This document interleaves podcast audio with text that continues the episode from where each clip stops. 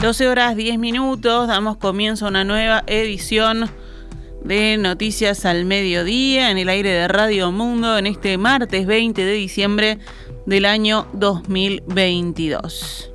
Vamos ahora sí con la información. Jerarca de policía pasó datos a Astesiano sobre denuncia de violación en fiesta del Partido Nacional. Esto informa el observador a esta hora. El subdirector ejecutivo de la Policía Nacional, Jorge Berrier, le dio información sobre el caso que incluyen datos personales de la menor y de los acusados. Un chat de WhatsApp que usaba el entonces jefe de la custodia presidencial, Alejandro Astesiano, evidenció una conversación con el subdirector ejecutivo de la Policía Nacional, Jorge Berriel, en la que le pidió información sobre el caso de la menor que denunció una violación en la fiesta del Partido Nacional. Astesiano le escribió el 3 de abril que estaba con el presi Luis Lacalle Pou y le preguntó, ¿sabes algo de una fiesta que se realizó de los blancos Juventud y hay una denuncia de abuso de parte de una femenina? Berrier le pasó primero el parte policial, que tenía fecha del día anterior, que hace referencia a la denuncia de presunto abuso sexual y describe la información básica que fue difundida en ese momento por la policía, que sucedió en la chacra San Francisco y que la joven entró al centro coordinador del cerro convulsionando. Allí aparece el nombre de la madre de la menor, que fue la denunciante. Al día siguiente, Berrier le pasó un parte ampliado donde aparecen los detalles denunciados, así como también los nombres tanto de la víctima como de los acusados. Dos días después, Astesiano le volvió a escribir que estaba con el presidente y que no le estaban atendiendo el llamado que estaba realizando. La denuncia de la menor se dio luego de una fiesta del triunfo del no al referéndum contra la ley de urgente consideración, organizada por jóvenes de la fuerza política en una chacra del legislador Sergio Del Pino. En fiscalía, la víctima declaró que la violaron cuatro hombres y se pidió examen de ADN. Uno de ellos afirmó haber mantenido relaciones sexuales consentidas y otro dijo no haber tenido ningún tipo de relación. A este segundo fue al que el ADN le dio negativo. En el caso hubo contradicciones, ya que lo que el adolescente denunció en la justicia no coincidió con lo que le dijo a la policía la noche de los hechos.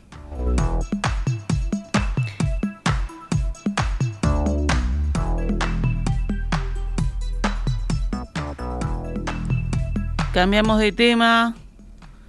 La bancada de legisladores del sector Ciudadanos del Partido Colorado recibió hoy a Nicolás Albertoni, quien será el nuevo vicecanciller tras la renuncia de Carolina H. al cargo. La reunión se realizó esta mañana en la sala de la bancada en el Palacio Legislativo. Albertoni sustituirá a H, que presentó renuncia en una carta al presidente Luis Lacalle Pou, en la que afirma que quizás su error fue ceñirse al deber ser y la legalidad sobre la investigación del trámite del pasaporte al eh, narco uruguayo Sebastián Marcet. Nacido en Salto en 1987, Albertoni es doctor en Ciencias Políticas y Relaciones Internacionales, docente de la Universidad Católica del Uruguay y autor del libro Entre el barrio y el mundo. Esta mañana aquí en Perspectiva, el ministro Adrián Peña habló sobre el nuevo subsecretario y lo catalogó como un Colorado independiente. Bien, Nicolás es una persona eh, cercana en, mi caso, a, la gestión que estamos realizando, es decir, nos hemos apoyado, me he apoyado mucho en él eh, para todo lo que tiene que ver con los temas internacionales en materia de ambiente. Como sabemos, los temas climáticos y ambientales son temas globales. Eh, también es conocido que estamos tratando de posicionar fuertemente Uruguay en este mundo y de posicionar la visión desde el exterior de un Uruguay ambientalmente responsable en esa línea de acción como amigo, como conocido, siempre Nicolás me, ha ayudado, lo que ha hecho que, permanentemente dialogue con él. Es eh, una persona capacitada, preparada y colaboró con nosotros también en la elaboración del programa en su momento. Desde Ballista se advirtió que Albertoni está ligado a ese sector y que ha tenido participación con jóvenes en las últimas elecciones. En una entrevista para la web del Partido Colorado, Albertoni evaluó la política exterior uruguaya actual, el hecho de haber puesto sobre la mesa la importancia de la apertura al mundo y que Uruguay avanzara por ese camino más allá de las restricciones regionales, ya lo veo como un logro en sí mismo, indicó y agregó. Asimismo, es verdad que la política exterior no pasa únicamente por lo que un país quiera hacer, sino también por lo que el contexto global le permita. Pero el primer paso hacia una mayor apertura este gobierno lo está dando y toma la decisión de hacerlo. Ojalá se puedan cerrar acuerdos pronto, pero es evidente que con los años que Uruguay tiene en el Mercosur, y su anclaje económico en el bloque, es razonable que salir a alta mar ahora no será tarea fácil. Esto declaraba Nicolás Albertoni, quien, como decíamos, sustituirá a Carolina H. en la subsecretaría de Relaciones Exteriores.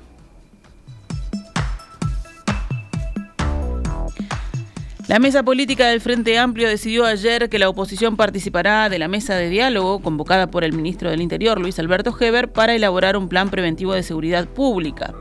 El representante de la coalición de izquierda será el sociólogo Gustavo Leal, exdirector de Convivencia y Seguridad Ciudadana del Ministerio del Interior. La mesa de diálogo, recordemos, se había reunido por primera vez en horas de la mañana de ayer sin la presencia del Frente Amplio. Por el Partido Nacional participó el técnico Víctor Bjorjan Barrios, por el Partido Colorado el abogado Andrés Ojeda, el diputado suplente Luis Alberto Pose estuvo presente por el Partido de la Gente, Sergio Belgiris por el PERI y Jorge Gómez por Cabildo Abierto. Diego Sanjurjo, coordinador de estrategias focalizadas de prevención policial del delito del Ministerio del Interior, sostuvo en conferencia de prensa que en el encuentro se discutieron posibles mecanismos para romper chacras en el Estado y que haya más coordinación para combatir el delito y también sus causas sociales. Sanjurjo lamentó que el Frente Amplio no concurriera a la reunión pese a que se cursó una invitación el miércoles. Eh, en la comunicación personal se nos dijo que lo estaban considerando y, agradecieron mucho la invitación. La verdad que no hubo ninguna, ninguna explicación. Lamento que estemos siempre en la chiquita, que estemos siempre intentando tirar abajo lo que, lo que propone el gobierno. Este, creo que esta es una gran oportunidad. Estamos abiertos a repetir la reunión si es necesario. Esta mañana, aquí en perspectiva, el presidente del Frente Amplio, Fernando Pereira, aseguró que cuando recibió la invitación de Sanjurjo, él mismo le aclaró que para el Frente Amplio sería imposible definir si iba a participar o no antes de la mesa política que sesiona justamente los lunes a las 18 horas.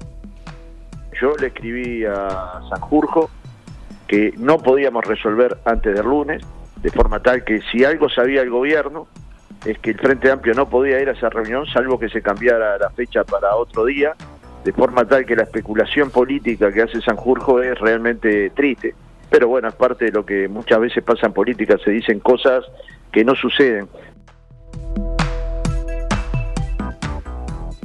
Seguimos adelante con más información. El reporte semanal del Ministerio de Salud Pública indicó ayer que entre el 11 y el 17 de diciembre se registraron 4.941 nuevos contagios de COVID-19, lo que supone un 87% del incremento con respecto a los detectados la semana anterior.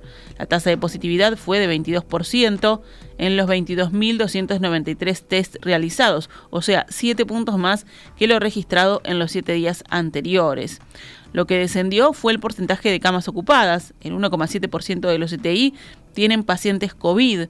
Según el reporte, hubo dos muertes asociadas a la enfermedad, lo que eleva a 7.552 los decesos producidos por esta causa desde el 13 de marzo de 2020.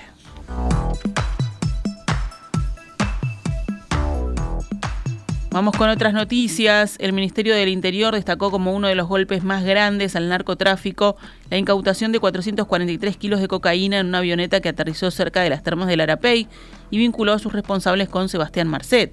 Según el ministro Luis Alberto Heber, los tres imputados por la causa tenían dos antecedentes de haber estado vinculados al narcotraficante, aunque dijo desconocer si se mantenían ahora este vínculo.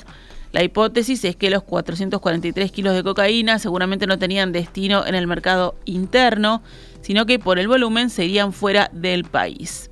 En Europa el valor de la sustancia incautada es de 4 millones y medio de dólares. Un preso murió apuñalado y otro recluso está grave, en estado grave, luego de un incidente ocurrido este lunes en la cárcel de Rivera. Fue en medio de una pelea con cortes carcelarios entre varios internos todos alojados en la misma celda de ese centro de reclusión. Las autoridades identificaron a tres personas como los responsables de la muerte. Nos vamos ahora al panorama internacional. Las autoridades de México deben garantizar la seguridad de los periodistas y no atacarlos, exigió hoy el alto comisionado de la ONU para los Derechos Humanos, días después de que el periodista mexicano Ciro Gómez Leiva saliera ileso de un atentado en Ciudad de México. Los periodistas necesitan protección, no ataques de las autoridades, tuiteó el alto comisionado, instando a México a cumplir con su obligación de garantizar su seguridad. Si no lo hace, no solo contribuye a la autocensura, sino que alienta la violencia contra los medios, señaló la organización. El llamado llegó después de que el periodista mexicano Ciro Gómez Leiva, un reconocido presentador de noticias de radio y televisión, fuera atacado a tiros en la capital federal el 15 de febrero. El presidente mexicano Andrés Manuel López Obrador condenó la agresión, si bien ese periodista suele ser blanco de sus pullas. De hecho, un día antes del ataque, el mandatario había declarado con sarcasmo que escuchar a Gómez Leiva y a otros periodistas es dañino para la salud.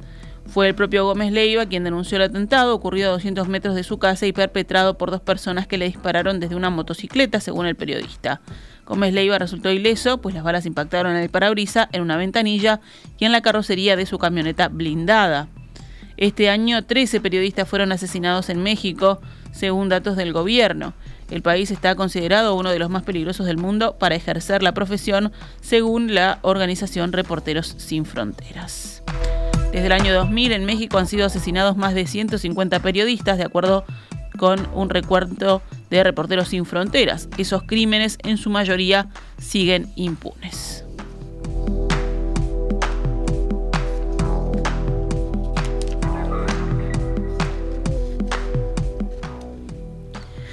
La AFA, la Asociación de Fútbol Argentino, anunció que cambió el recorrido de la caravana que están llevando adelante los jugadores de la selección argentina. No irán al obelisco ni a la Casa Rosada.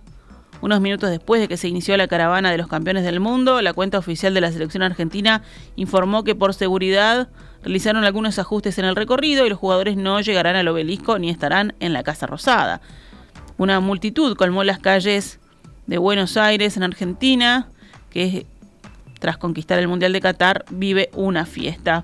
Los futbolistas se acercarán a saludar a los hinchas desde la autopista 25 de mayo y 9 de julio, de acuerdo al circuito dispuesto por los organismos de la seguridad, tanto Seguridad de la Nación como Provincia y Ciudad de Buenos Aires. Se estima que la presencia del plantel será a partir de las 12 y 30 horas en dicha zona, publicó la AFA en su cuenta de la selección. Para que esta fiesta transcurra en paz, AFA pidió, es importante que todos y todas puedan ir movilizándose con calma hacia esa zona para disfrutar en paz de este inolvidable momento con los campeones del mundo. Y es un mar de gente el que sigue al ómnibus que llega, que lleva a los campeones del mundo allí en las calles de Argentina. La policía ahora está despejando la autopista 25 de mayo. Y bueno, a a paso de hombre se va moviendo el ómnibus que los traslada mientras van saludando al público esfervorizado allí saludándolos a los campeones del mundo. Esta es Radio Mundo 1170 AM. ¡Viva la radio!